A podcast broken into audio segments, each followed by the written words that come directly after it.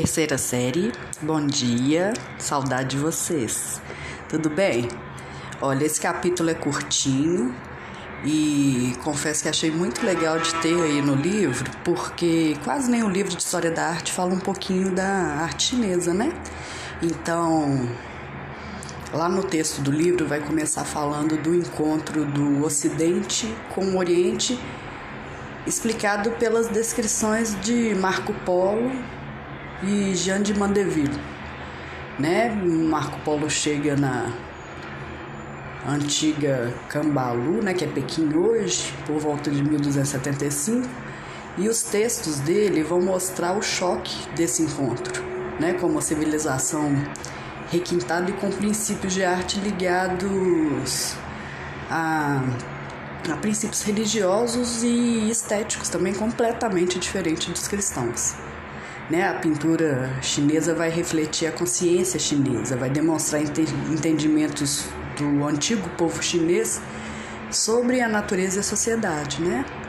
Essa junção entre o homem e a natureza, muito diferente do do que se tinha entre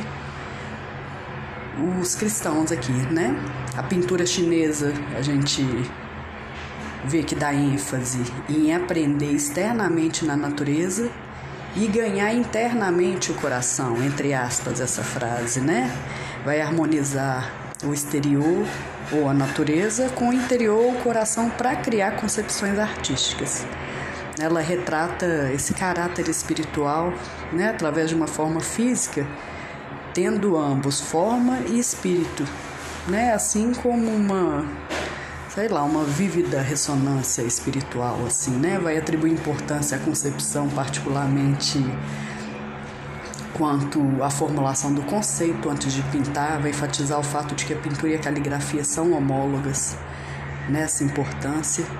Ela, enfim, vocês vão ver um texto, um texto bonito de ler, tá? Leve, pequenininho, dá para ler hoje, responder as questões. Não tô pondo atividade porque a gente vai focar no Enem Nunca caiu nenhuma questão no Enem quanto à arte chinesa nesse sentido que eu tenha visto, tá? Mas, concluindo, a pintura chinesa vai servir como um espelho para refletir as artes tradicionais da China, demonstrando o conceito tradicional chinês. Né? Que esse conceito tradicional fala que o homem e o céu são um só. Com esse conceito vocês fiquem aí, leiam o texto, depois meditem, respirem, que é um texto bem nesse sentido. Vocês vão ver quanto à religiosidade e, e, e como a imagem está ligada a essa religiosidade na China. Tá? Um beijo grande para vocês e até breve.